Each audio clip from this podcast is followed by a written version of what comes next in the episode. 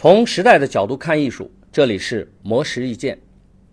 张艺谋是国内知名导演，凭借一个都不能少、秋菊打官司、大红灯笼高高挂等电影作品，荣获多个国际奖项。最近，张艺谋在接受媒体采访时表示，他希望自己在创作上能够不安分一些。张艺谋表示，虽然他可以精心地打造自己的姿态，让作品呈现总体的流向。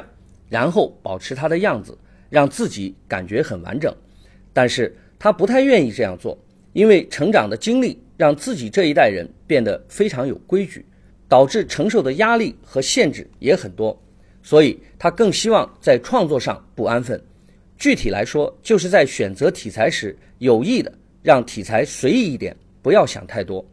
张艺谋说：“倘若他今天对一个题材感兴趣，今天就会开始着手创作。”因为可能明天就变心了，这导致他的作品呈现出各种可能性。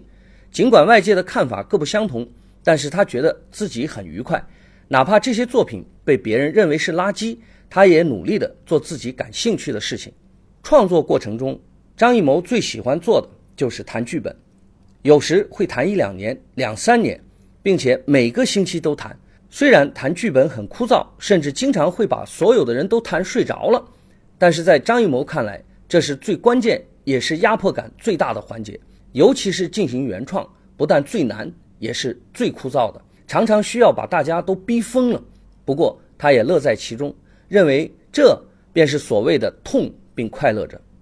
以上内容由魔石意见整理，希望对您有所启发。魔石意见每晚九点准时更新。